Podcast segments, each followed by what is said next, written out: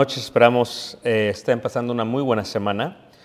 Vamos a estar viendo esta lección eh, y estamos mirando las mujeres de la Biblia, estamos viendo una serie que se llama Isha, lo cual significa eh, mujer. Eh, hemos estado mirando en las últimas lecciones eh, las matriarcas, fue lo que vimos. Eh, continuamos con la mujer que formase el pueblo, que era Miriam, la hermana de este Moisés, y continuamos. y El día de hoy vamos a entrar al libro de Josué, donde se mirará, se considera la primera mujer de la tierra que se le había prometido a los israelitas, la primera mujer gentil que cree en Jehová. Y esto es algo muy interesante y estamos hablando de Raab. Estaremos ahí en el libro de Josué y estaremos en el capítulo 2, de donde se eh, empieza a desarrollar esta lección. Josué, capítulo, capítulo, capítulo 2. Josué, capítulo 2. Eh, esto que podemos ver aquí eh, son un cierto tipo de insectos que se da a través del Medio Oriente, tal vez lo han visto en alguna de sus tierras, a los cuales se les llaman kermés. Eh, algunos de nosotros los conocemos como cochinillas, nada más que este pues es un tipo de cochinilla roja. Cuando esta se aplasta, cuando se aplasta, la misma produce eh, lo que se conoce como el color rojo, el color rojo. Es más, eh, se llaman kermés y de ahí viene el nombre carmesí, del insecto de kermés. Carmesí viene de ahí. Cuando oímos himnos que dicen el carmesí, estamos hablando totalmente de lo que es rojo. Y el rojo en colorología, en la Biblia, siempre es símbolo de la sangre de Jesús o de la sangre. Y la sangre tiene varios propósitos. Uno de ellos es eh, purificar, otro de ellos es redimir, la redención, ¿verdad? Y los dos pues proveen una esperanza de aceptación por parte de lo divino. Así que estos son kermés, de ahí viene el nombre kermesí. Y esto se utilizaba para lo que se viene a conocer en la Biblia como la grana. La grana es eh, sinónimo de rojo, lo cual es carmesí, lo cual nace de los kermés. Levanten la mano, ¿quién sigue conmigo todavía, hermanos? Ok. Ahora, la historia de esta, eh, esta este, eh, rap es una historia muy interesante y rap significa en el lenguaje semita algo que está largo. Largo es lo que significa el nombre Raab, el nombre Raab. Eh, yo no sé ustedes, pero esta es la primera mujer que inicia la Biblia colocándole un sobrenombre. Es interesante porque se le conoce más por el sobrenombre que por su verdadero nombre. Así hay mujeres entre nosotros que se les conoce más por su sobrenombre que por su nombre. Eh, por ejemplo, yo no sé si todos saben cómo se llama realmente la tía. Ese es el sobrenombre realmente. O la hermana nenita, ese es el sobrenombre.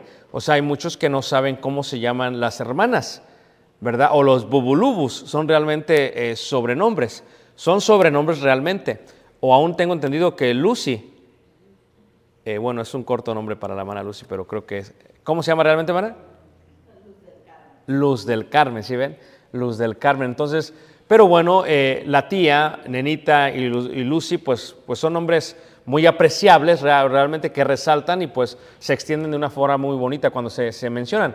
En este caso, no sé si, imagínense ustedes que conocieran al hermano Esdras por el soldador o al hermano Tony como por el trailero o al hermano eh, González por el cementero o el maestro, ok, perdón, el maestro. El zurdo, ok, son sobrenombres, ¿verdad? Y muchas veces los sobrenombres vienen por una cualidad que se mira, una virtud o algo, eh, un parecido, una característica física eh, u otra cosa. En el caso de esta mujer, se le conoce primero por su sobrenombre y la verdad que no es un nombre muy hermoso. ¿eh? Es más, si tú ves Josué capítulo 2, dice, Josué hijo de Nun envió desde Sittim dos espías Josué hace lo mismo que hace su gran maestro Moisés. Moisés envía espías, primero envía doce y solamente se quedan dos. Josué, uno de los dos espías que entraron a la tierra prometida, ahora Josué pues este, decide enviar solamente a dos. Ya no son doce, ahora son solamente, eh, solamente, solamente dos. Y dice ahí la escritura, dice eh, secretamente diciéndoles, andad, reconocer la tierra y a Jericó Jericho en la lengua semita significa la ciudad de las palmeras. Y es la ciudad arqueológicamente hablando más antigua de todo el mundo, comprobado. Bueno, salvo la que se descubrió apenas en Turquía, ¿verdad? Pero la más antigua de todo, todo el mundo, vamos. La ciudad completa más antigua de todo el mundo. Es más, cuando vimos la clase de arqueología bíblica, el maestro nos decía que duramos casi una, una clase y media, casi tres, cuatro horas y media viendo solamente Jericó. Porque Jericó pues se diseña totalmente lo que es la arqueología por lo antigua que es la ciudad. Es la ciudad más baja de todo el mundo porque está a 430 metros bajo el nivel del qué? Del mar. Es la ciudad en todo Israel que provee más dátiles de todo el país de Israel, los mejores dátiles del mundo. No sé si ustedes recuerdan, pero les trajimos los dátiles aquella vez que llegó la maleta tarde porque se nos perdió, pero son los dátiles totalmente de Jericó. Jericó es totalmente importante, importante, y hasta el día de hoy se pueden ver las ruinas todavía de qué? De Jericó. Algo interesante en la arqueología es que todavía se puede apreciar una sección del muro de la fortaleza que no se cayó, por lo cual se dice, aquí estaba la casa de Raab. Eso no solamente lo dice la Biblia, la arqueología lo está de alguna u otra manera apoyando. ¿ok? Levante la mano quien sigue conmigo menos. Entonces, eh, así vemos a Raab, la cual, ¿verdad?, significa una vez más larga. Pero fíjate cómo se le llama. Dice, andad reconocer la tierra de Jericó. Y ellos fueron y entraron en casa de una ramera. Fíjate cómo la Biblia le pone el sobrenombre y de su profesión, ramera. La palabra ramera viene del hebreo saunau, saunau, que se define como alguien que es ramera. Ahora, la palabra, ¿verdad? No sé si ustedes saben, en el hebreo significa fornicación u prostitución. Porque en el Antiguo Testamento la palabra en hebreo, fornicación, es lo mismo que prostituirse. ¿Por qué?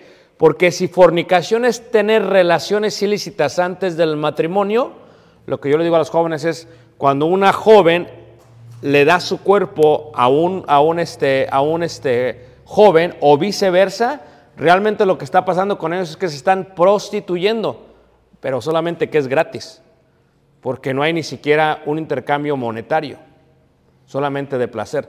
Por eso la Biblia cuando habla de fornicación habla de prostitución, a veces la misma palabra que se utiliza en ese contexto. Ahora, ¿por qué se le llama ramera? Realmente el término ramera eh, fluye en los tiempos grecorromanos, ¿verdad? Donde había sacerdotisas de los templos que como parte de sus festividades paganas lo que hacían era que tenían relaciones ilícitas, ¿verdad? O sexuales con los hombres en lo que se le llamaba el hieros gamos.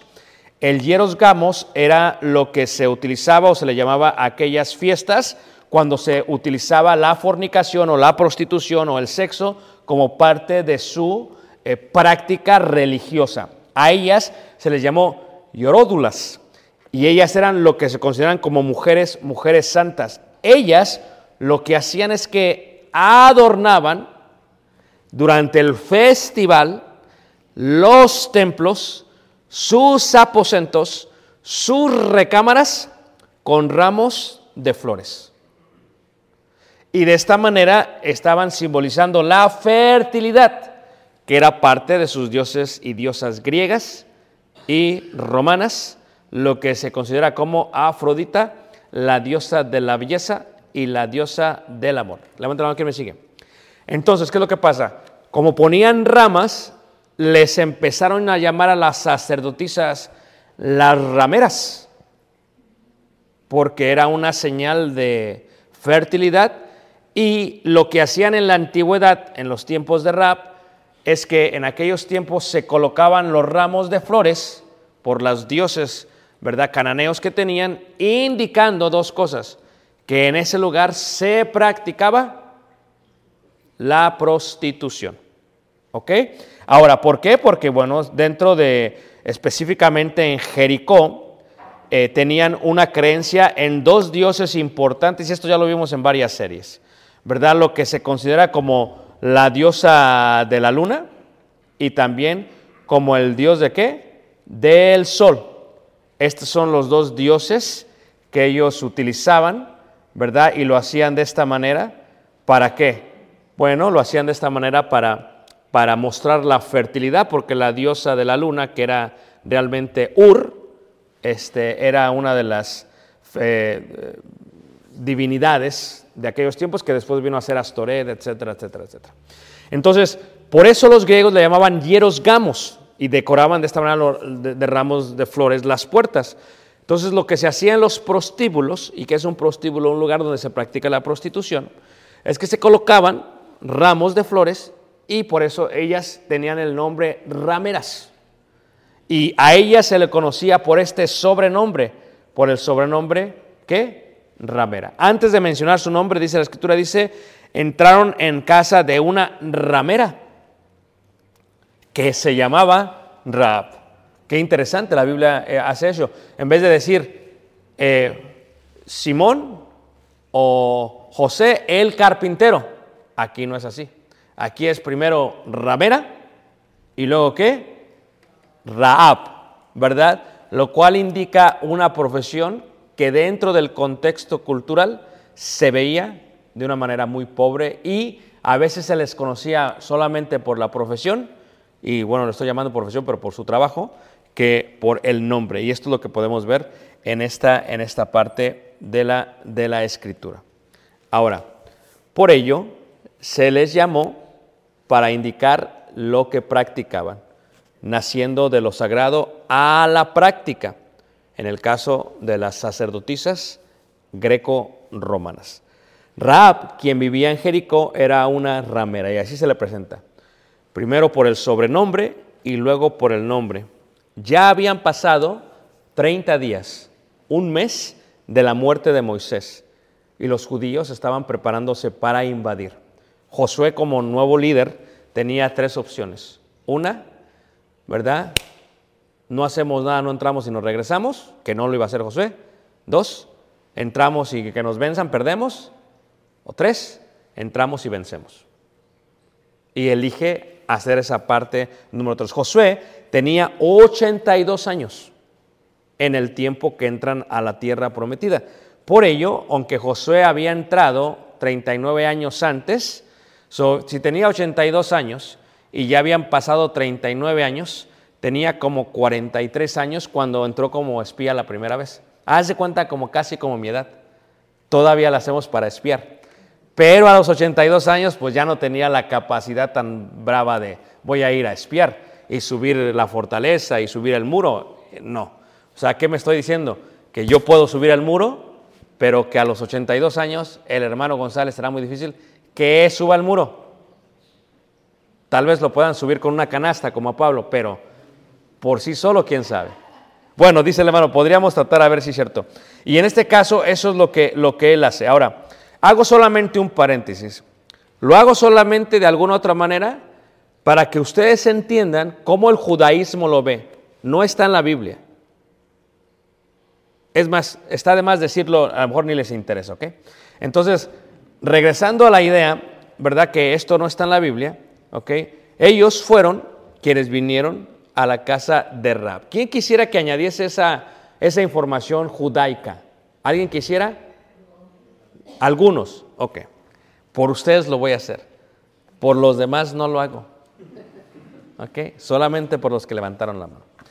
Según la tradición rabínica, y cuando digo la tradición rabínica, hago referencia a la ley oral. Esto es que los judíos desarrollaron la ley oral como la ley escrita. Y en la ley oral está más completa para ellos. La ley oral es lo que se pasó de generación en generación en forma qué? Oral, no escrito. Lo que tenemos nosotros es lo escrito. ¿Ok? Lo inspirado por Dios. Lo oral no se puede decir que es inspirado por Dios. Ellos creían, o dice la tradición rabínica, que es el hijo de Eleazar, en que se llama Pinchas, y el nieto de Aarón, que era uno de los espías, y que el otro era Caleb, el que sí fue realmente con este Josué lo cual indica más o menos la edad que tenía. Y se preguntan por qué entró Caleb. Posiblemente Caleb era mucho más joven que Josué, tal vez unos 20 años, y eso lo colocan a los 60 años, 59, 60 años, que todavía es posible que puedan subir sin ningún problema. Hermano Juan, yo creo que tú todavía puedes subir un... No, pero tú todavía no tienes 60, perdón. ¿Quién, quién está entre los 60 aquí, hermano? La, la hermana Luz. Bueno, es que Caleb era una persona totalmente impresionante, totalmente impresionante. ¿Ok? Ahora, el, el Midrash, ¿verdad? Que es eh, parte de los libros de parábolas de, eh, de Meshalim, de los hebreos, dice que era Caleb, era el esposo de Miriam, la que vimos la semana pasada. ¿Ok? Muy bien, entonces, eh, una mujer cananea totalmente con fe. ¿Por qué? Cuando entran, dice la escritura en versículo 2 que fue dado aviso al rey de Jericó, diciendo, he aquí, que hombres de los hijos de Israel han venido aquí esta noche para espiar la tierra. Entonces el rey de Jericó envió a decir a Raab, saca a los hombres que han venido a ti y han entrado a tu casa, porque han venido para espiar toda la tierra. Quiero preguntarles una cosa, a ver si hace sentido. ¿Por qué creen ustedes que estos dos espías, los cuales la tradición rabínica dice que son pinches, y Caleb, pero nosotros no sabemos, porque no lo dice la Biblia, así que no podemos decir eso, ¿Por qué creen que fueron a la casa de Raab sabiendo que era una ramera? Es la primera pregunta que hacemos. ¿Ah?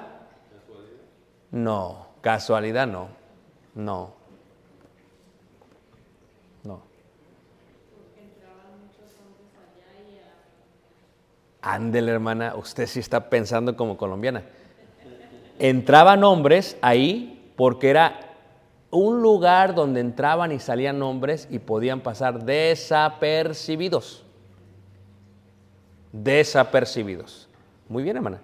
Ahora dice ahí en el versículo 4, pero la mujer había tomado a los dos hombres y los había escondido y dijo, es verdad que unos hombres vinieron a mí, pero no supe de dónde eran. Versículo 5, y cuando se iba a cerrar la puerta, siendo ya oscuro, esos hombres se salieron y no sé a dónde han ido.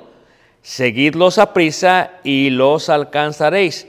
Mas ella los había hecho subir al terrado y los había escondido entre los manojos de lino que tenía puestos en el terrado. Segunda pregunta. ¿Por qué creen que ella ha mentido? ¿Es voluntad de Dios que el ser humano mienta? ¿Sí o no? No, no. ¿Por qué creen que ella mintió? ¿Mandé? No, no, no, no, no, mano, no. Se, adelantó, se adelantó, pero eso sí, eso sí diría, eso es una muy buena novela, pero no. ¿Por qué? A ver, ¿por qué? ¿Por su propia qué? Exactamente, ahí está, Josué. El detalle es que ella estaba mintiendo porque le convenía. Es la primera mujer gentil que tiene fe. Escuchen lo que estoy diciendo. Porque los descendientes, en el caso de Sara, tuvo fe, pero Sara era realmente de él, la descendencia de Set. De la, entonces, hasta, y de Sem. Entonces, hasta cierta manera podríamos decir que, bueno, venía del linaje de, de Dios, pero no era así con esta Raab. Y eh, Rebeca también, eh, Raquel, Lea también, todas ellas, eh, Miriam también. Pero esta es la primera mujer. Ahora, tiene fe, ¿por qué decimos que tiene fe? ¿Y por qué decimos que lo hizo por una conveniencia personal? Porque luego lo indica ella, dice, mas ella los había hecho subir al terrado y los había escondido entre los manojos de lino que tenían puestos en el terrado, y los hombres fueron tras ellos por el camino del Jordán hasta los vados y la puerta fue cerrada después que salieron los perseguidores. Antes que ellos se durmiesen, ella subió al terrado y les dijo, fíjate la mujer con fe, dice así, sé que Jehová os ha dado esta tierra. Es interesante que ella supiese la historia de Jehová. Pero ¿por qué creen que sabía la historia de Jehová? Sí, pero ¿por qué? ¿Cómo ya sabía tanto de Jehová? Sí, sí, sí. Pero ¿por qué ella? Por los hombres que entraban. O sea, tenía suma información. Suma información de todo lo todos los hombres que llegaron. Es más, tan detallado que hasta sabía el nombre, decía de Jehová. Fíjate cómo se había corrido en 40 años esto. Y dice, sé que Jehová os ha dado esta tierra. Fíjate, ya lo está haciendo como un hecho. Por eso, por conveniencia, dijo, estos son de allá, más vale que los esconda para que me salven la vida. Fíjate todo, pero ¿por qué le salvó la vida? Porque primero creyó en Jehová y creyó en las obras milagrosas de Jehová. Es una mujer con fe, dice, porque el temor de vosotros ha caído sobre nosotros y todos los moradores del país ya han desmayado por causa de vosotros. Porque hemos oído que Jehová hizo secar las aguas del mar rojo. Fíjate qué interesante, hermanos. Tiene detalles, detalles de lo que había hecho Jehová. Primero, secó las aguas del mar rojo, delante de vosotros cuando saliste de Egipto. Y lo que habéis hecho, dice ahí, a los dos reyes de los amorreos que estaban al otro lado del Jordán, a Sajón y a Oc a los cuales habéis destruido. Fíjate, ella ameritaba todo a Jehová. Oyendo esto, ha desmayado nuestro corazón, ni ha quedado más aliento en hombre alguno por causa de vosotros, porque Jehová, vuestro Dios, es Dios arriba en los cielos y abajo qué? En la tierra. Hay otra cosa importante que ustedes deben empezar a asociar. Para los cananeos, Jehová es el Dios de la guerra. Por eso se le menciona Jehová de los ejércitos. Ellos todavía no asociaban que era Dios de todas las cosas. O sea, ellos tenían la diosa de la fertilidad, el dios del sol, el dios de la tierra, el dios de la siembra. Ellos tenían estos dioses. Y eso no lo asociaban con Jehová. Jehová era el Dios de los ejércitos, el que daba victorias en la guerra. Y lo que empiezan a asociar, y lo veremos después cuando se empieza a ver esta identidad del pueblo de Israel, es que ¿qué? Que Dios también es el Dios de la agricultura, el Dios del sol, el Dios de la luna. O sea, no que sea sol ni luna, sino que lo que eso hace está bajo su poder.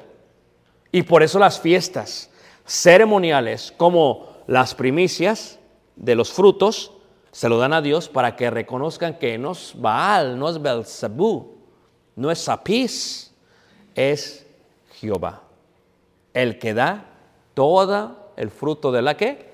De la tierra. Y ella sabía detalles y dice, porque Jehová vuestro Dios es Dios arriba en los cielos y abajo en la tierra. Fíjate, os ruego, dice ahí, ahora, me juréis por quién? Por Jehová, que como he hecho misericordia con vosotros, así la haréis vosotros con la casa de mi Padre, de la cual me daréis una señal que, una señal que, hermanos, segura. Fíjate qué interesante, hermanos.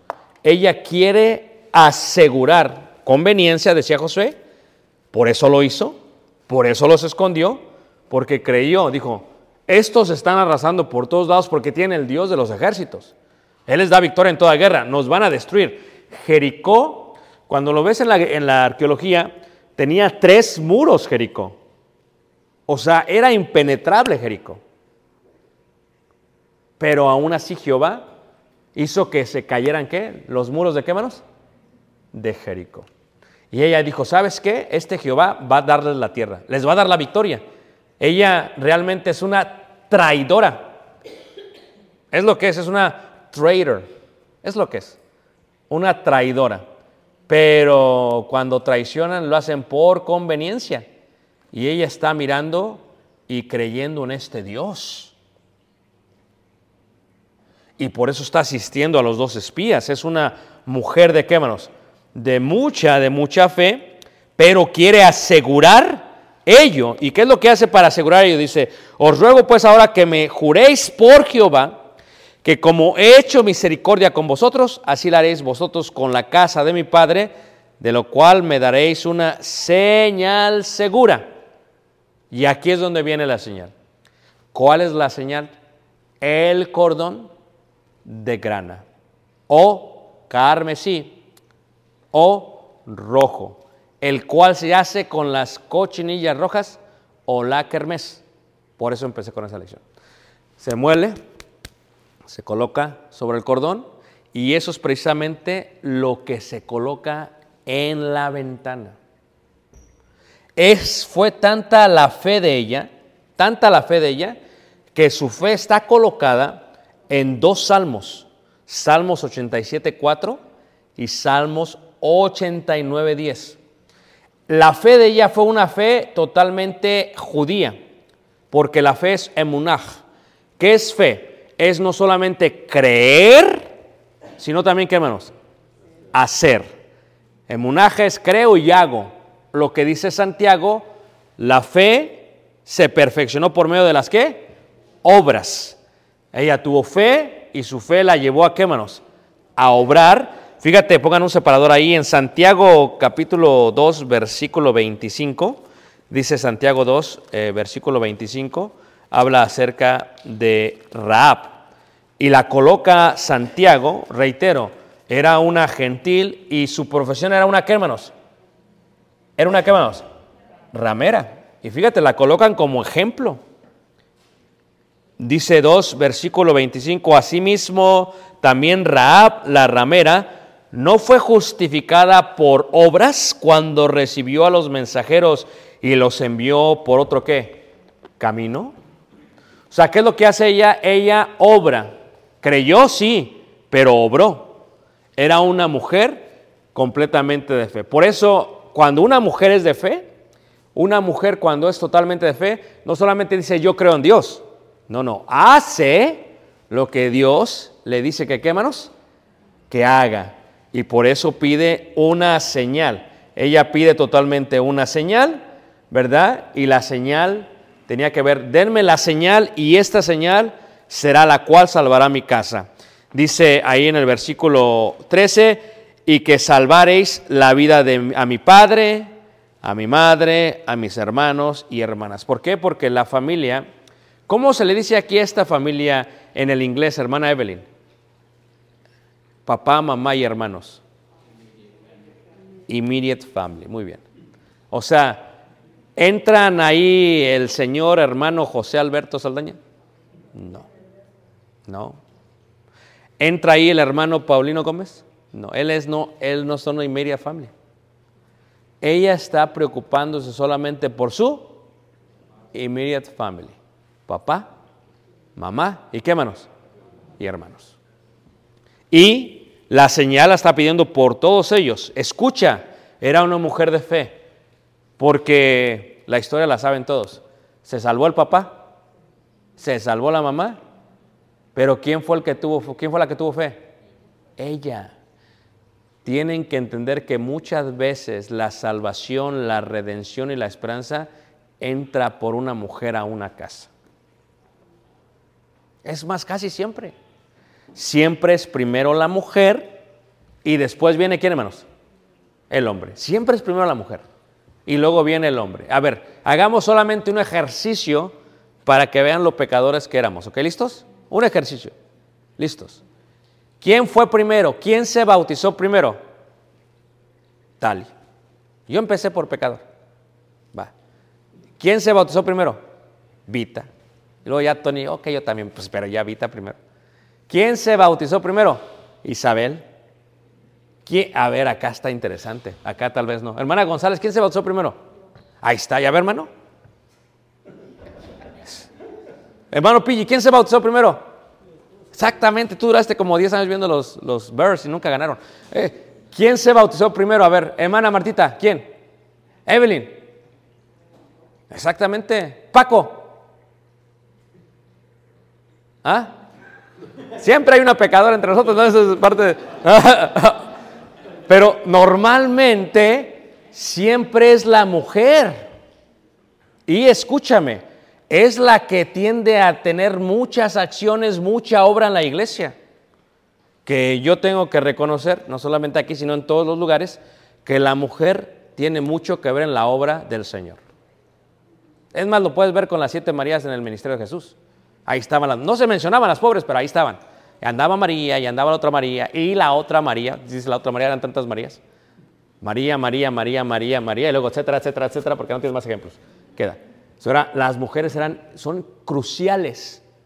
Raab, por su obra, se salvó su papá, su mamá, sus hermanos, sus hermanas, por lo que ella creyó. Fíjate cómo es el proceso. Ella tuvo fe, ella obró y ahora tendría esperanza de salvación por la redención que cruzaría a través de la ventana porque los dejó ir por la ventana. Y por la ventana tendría que estar la señal que debería de tener. Y dice ahí, dice ahí en el versículo 13, eh, dice, y a todo lo que es suyo y que liberaréis nuestras vidas de la muerte. Ellos le respondieron, nuestra vida responderá por la vuestra si no denunciareis este asunto nuestro y cuando Jehová nos haya dado la tierra, nosotros haremos contigo misericordia y verdad. Escúchame, misericordia, tawak en hebreo, verdad emet. Son palabras muy importantes, ¿ok? Misericordia, ¿qué quiere decir? Misericordia indica que podemos matarlos, pero tenemos misericordia. Desde las entrañas nos va a doler por lo que hicieron. Normalmente la mujer tiene siempre más misericordia que el hombre. Normal, no siempre. Siempre sale uno que le gana, pero la mujer, mira, no, cuando le van a pegar a los hijos la mujer, no le pegues, o sea, luego, luego misericordia, misericordia. Y el hombre se desquita, ¿a poco no? La mujer, ten más compasión. La mujer es un balance al hombre. Fíjate, ella era ese balance que requería su familia, aunque era ramera. El hecho de ser ramera no quiere decir que no tiene sentimientos. No quiere decir que no ama a su familia. Y algo que es interesante acerca de esto, hermanos, es que eh, no sabemos por qué se dedicó a eso. No tenemos mucho en la historia. O sea, ¿por qué se dedicó a eso? O sea, yo estoy seguro que tal vez muchas mujeres u hombres ahora que se dedican a esto, yo estoy seguro que no es que algo que quieren hacer, sino que a veces no tienen opción, hermanos. Solo ellos saben por qué lo hacen. Y se ve, pues es, una, es un trabajo, se le llama el trabajo más antiguo del mundo, se le, es un trabajo realmente que pues se ve detestable para muchas personas. Y dice ahí, dice, y verdad, ¿por qué verdad? Porque verdad está diciendo, me van a mostrar misericordia, ¿sí? Y ellos dicen, no, te vamos a mostrar misericordia y nosotros somos de Jehová, verdad, lo vamos a hacer. Nosotros lo vamos a hacer. Dice, entonces ella los hizo descender con una cuerda por la, ¿qué manos? Por la ventana. Ahora, la ventana aparece tres veces en la historia de Raab y aparece tres veces en historias bíblicas que tienen que ver con las mujeres. Por ejemplo, con Mical, con la madre de Sisera y con Jezabel. Esto es algo interesante, porque las tres veces que tienen que ver con la madre de Sisera, con esta Mical, con Jezabel, cuando ellas se asoman a la ventana, es porque, pues realmente por chismosas, ¿ah? pero se asoman porque ven afuera y ellas no se conectan con lo que les está pasando, con la realidad. Se sienten protegidas dentro de sus palacios, de sus casas, y a través de la ventana ellas ven y no conectan que lo que está pasando afuera tiene que ver con lo que está pasando, ¿qué manos? Adentro. Tiene que ver con lo que está pasando adentro. Todas ellas vieron para testificar lo que ocurriría. Lo que ocurriría. Ellas se distanciaron de su propia realidad con lo que estaba pasando.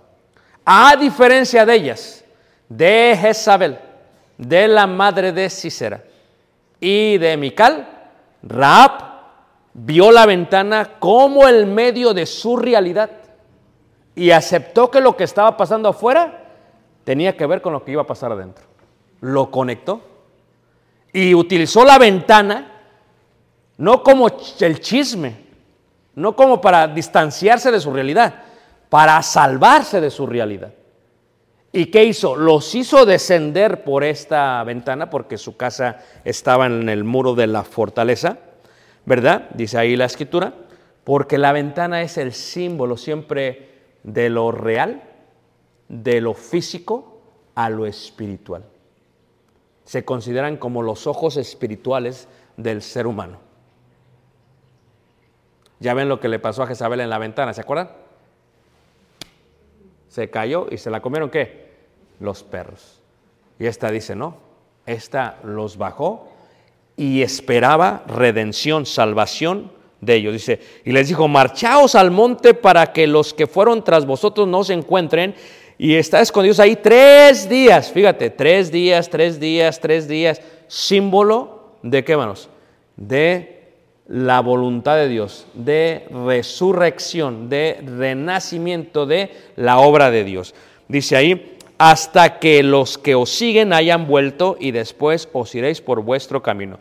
Y ellos le dijeron, nosotros quedaremos libres de este juramento con que os has juramentado. He aquí cuando nosotros entremos en la tierra, tú atarás este cordón de grana a la ventana por la cual nos descolgaste. Para este momento, ellos ya habían entendido que la grana y que el cordón de la grana simboliza purificación, redención, sacrificio, expiación. ¿Por qué? Porque el tabernáculo estaba cubierto de una tela de grana. Y varias de las partes del tabernáculo tenían qué manos? Grana o color carmesí. O sea, ellos ya lo familiarizaban. Al darle esto a ella, le dicen, este cordón de grana a la ventana por la cual nos descolgaste. Fíjate, tú usaste la ventana para salvarnos. Pues pon esto como señal. ¿Como señal a qué? Como señal, dice ahí. Dice, y, y dice, y reunirás en tu casa a tu padre, a tu madre, a tus hermanos y a toda la familia de tu padre. Cualquiera que saliere fuera de la puerta de tu casa, su sangre será sobre su cabeza y nosotros sin culpa. O sea, ella creyó, ella obró, pero ellos también tenían que, menos, creerle a ella. O sea, ella salvó a su familia por su fe, pero cada uno tuvo que tener fe porque bien hubieran dicho, ¿sabes que yo no me quiero quedar aquí? No nos van a matar. No, se metieron. ¿Y qué es lo que pasa? Este fue el símbolo, la señal que pedía. Versículo 20 dice, y si tú denunciares este nuestro asunto, nosotros quedaremos libres de este juramento con que nos has juramentado. Ella respondió, sea así como habéis dicho, Luego los despidió y se fueron y ella ató el cordón de grana a la, ¿qué manos? A la ventana. Y cuando llegaron los israelitas, hermanos, fíjate, fíjate la, la fe de Raab. Hacen esto, ellos van, los espías, se esconden tres días, van hacia este Josué, le dicen lo que pasó y le indican a todos, cuando entremos, la ventana que tenga el cordón de grana, no van a tocar a nadie adentro. Fíjate, hermanos, están actuando con misericordia y con verdad, o sea, con justicia, porque ella les había salvado, ¿qué hermanos? La vida. Y el cordón de grana sería el símbolo, la señal de ello. ¿Por qué? Porque reiteramos, hermanos, la grana es símbolo de ello. La grana tiene este símbolo, lo puedes ver en la ley, en Levíticos 14.4, 14.6, 14.49, 14.51 y qué, y 52. Pero aquí es donde viene lo hermoso de la historia. La ventana son los ojos espirituales. El cordón de grana es Jesucristo. Porque él es la salvación, la redención y la esperanza del pueblo gentil también. Y ella era una qué? Una gentil, que por medio de su fe tuvo qué, hermanos? Tuvo obras. Ahora, fíjate qué interesante. ¿A quién creyó ella? A Jehová. ¿Con quién hizo el acuerdo? ¿Con dos qué? Dos siempre nosotros como gentiles creímos en el Antiguo y en el Nuevo Testamento. Porque el número dos siempre es número de testimonio. Lo puedes ver en Apocalipsis cuando habla de los dos libritos o de los dos libros. Lo puedes ver cuando Jesús enviaba a los eh, discípulos a predicar. Eran de doce, ¿qué? En dos. Siempre es dos, dos, dos, dos, dos. Y ella, por sus ojos, por la ventana, dejó ir. Los dos espías creyó en ellos y puso, y ella tuvo esperanza de que eso iba a pasar, como nosotros tenemos esperanza de que Jesús es realmente nuestro cordón de grana.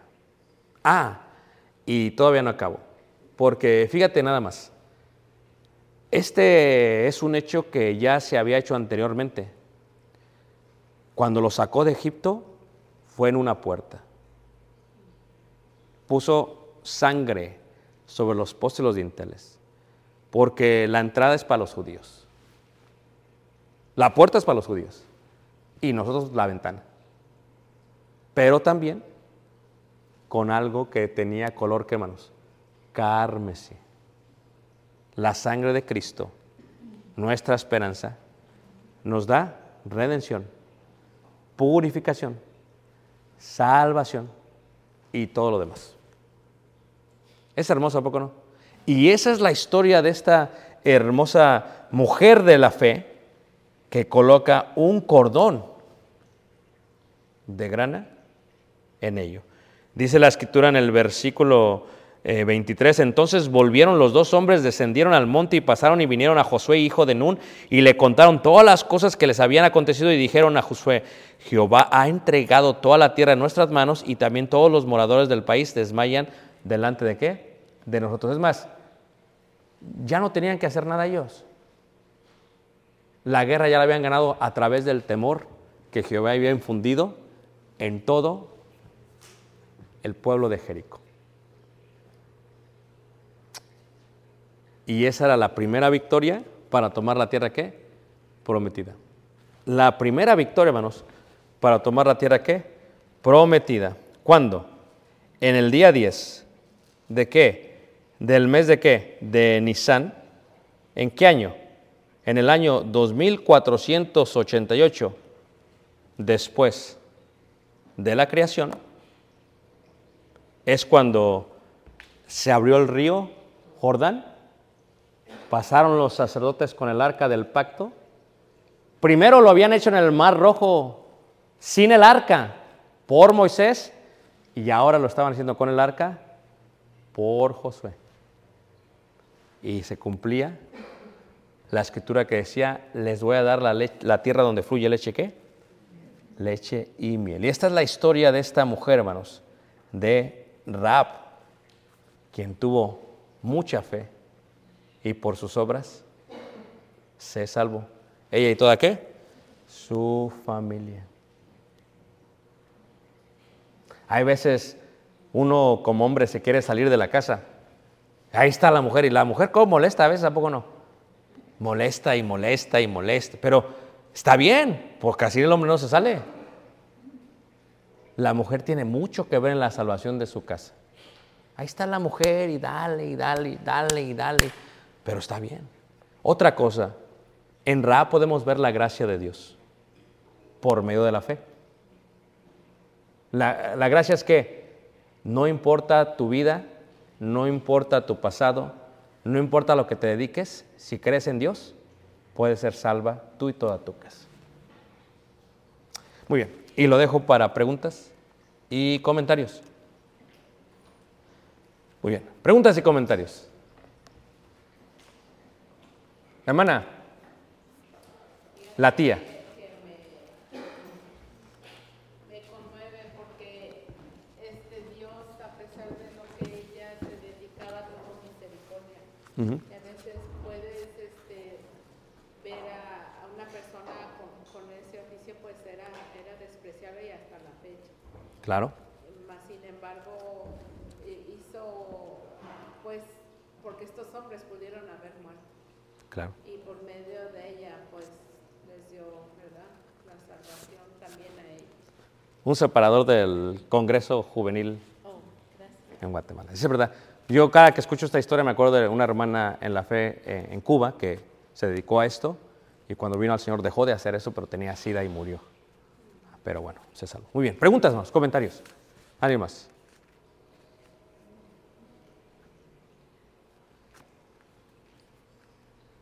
Me estoy acercando porque dicen que no se escucha y ahora sí se va a escuchar.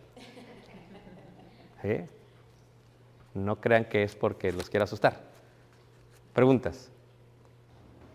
Comentarios. ¿Alguien quiere un separador? Oh, bueno. Les digo que están dormidos. Tan, tan, tan. ¿Qué está pasando? ¿Qué aprendieron hoy? ¿Qué aprendieron hoy, hermanos? Isabel. ¿Qué aprendió, hermana Isabel? ¿Qué aprendió? Digo, ¿qué aprendió primero? ¿Qué aprendió? Sí, igual eh, es para meditar realmente desde ese tiempo, desde dónde viene la salvación y cómo entramos. A mí me pone a meditar muchas cosas desde dónde venimos y, y cómo Dios nos ha sacado de tan bajo. Y por eso no debes dejar de luchar, hermana. Porque a veces te cansas, dices, estoy cansada, estoy cansada. Pero pues a veces, por eso te está regaña y regañe, Denny. También te voy a dar una a ti, Denny. El otro la pasa, Samantha, ¿ok? Pero también a Denny porque dijo, sí, es cierto, mi mamá me regaña. ¿Quién más? ¿Hermana? Oh, quiero uno, ok. Pero aprendió algo, hermana. que Dios no, no hace diferencia. Que Dios no hace diferencia, muy bien. ¿Alguien más, hermanos? ¿Qué más aprendieron? El hermano González también porque no pudo subir el muro. Muy bien. Yo digo que también eh, esa, ese significado de, de- del cordón y, y, y pues, o sea, como desde entonces, o sea, como que no es casualidad, pues el rojo. Todo tiene su. Todo tiene su- Le voy a dar uno para que se lo regale a su nuera. Muy bien. Porque ella no quiso decir nada, pero aquí está para su nuera. Y a José también porque contestó, también no lo puedo creer. Finalmente dijo algo. Muy bien. ¿Alguien más? Y a mi esposa, porque es mi esposa.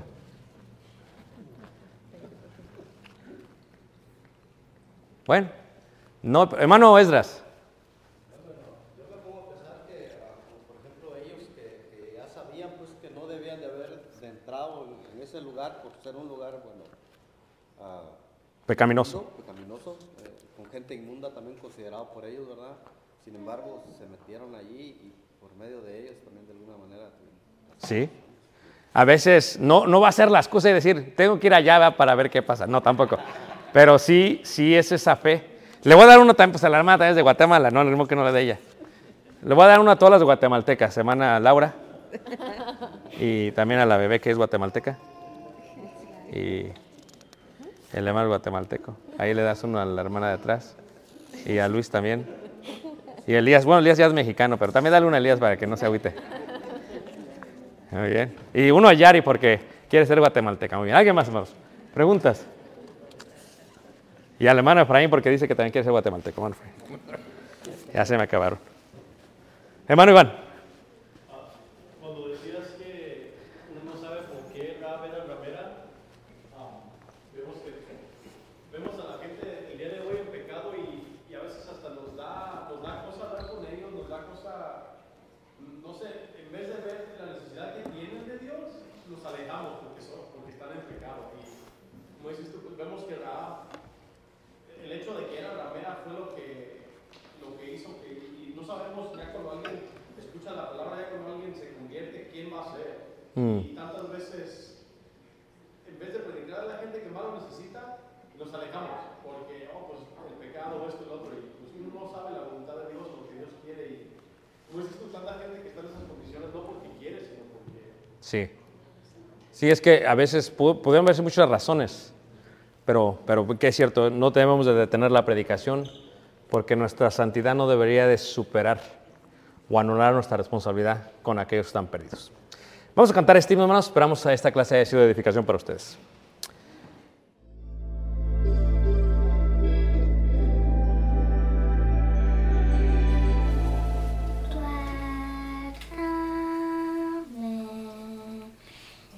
Tus manos,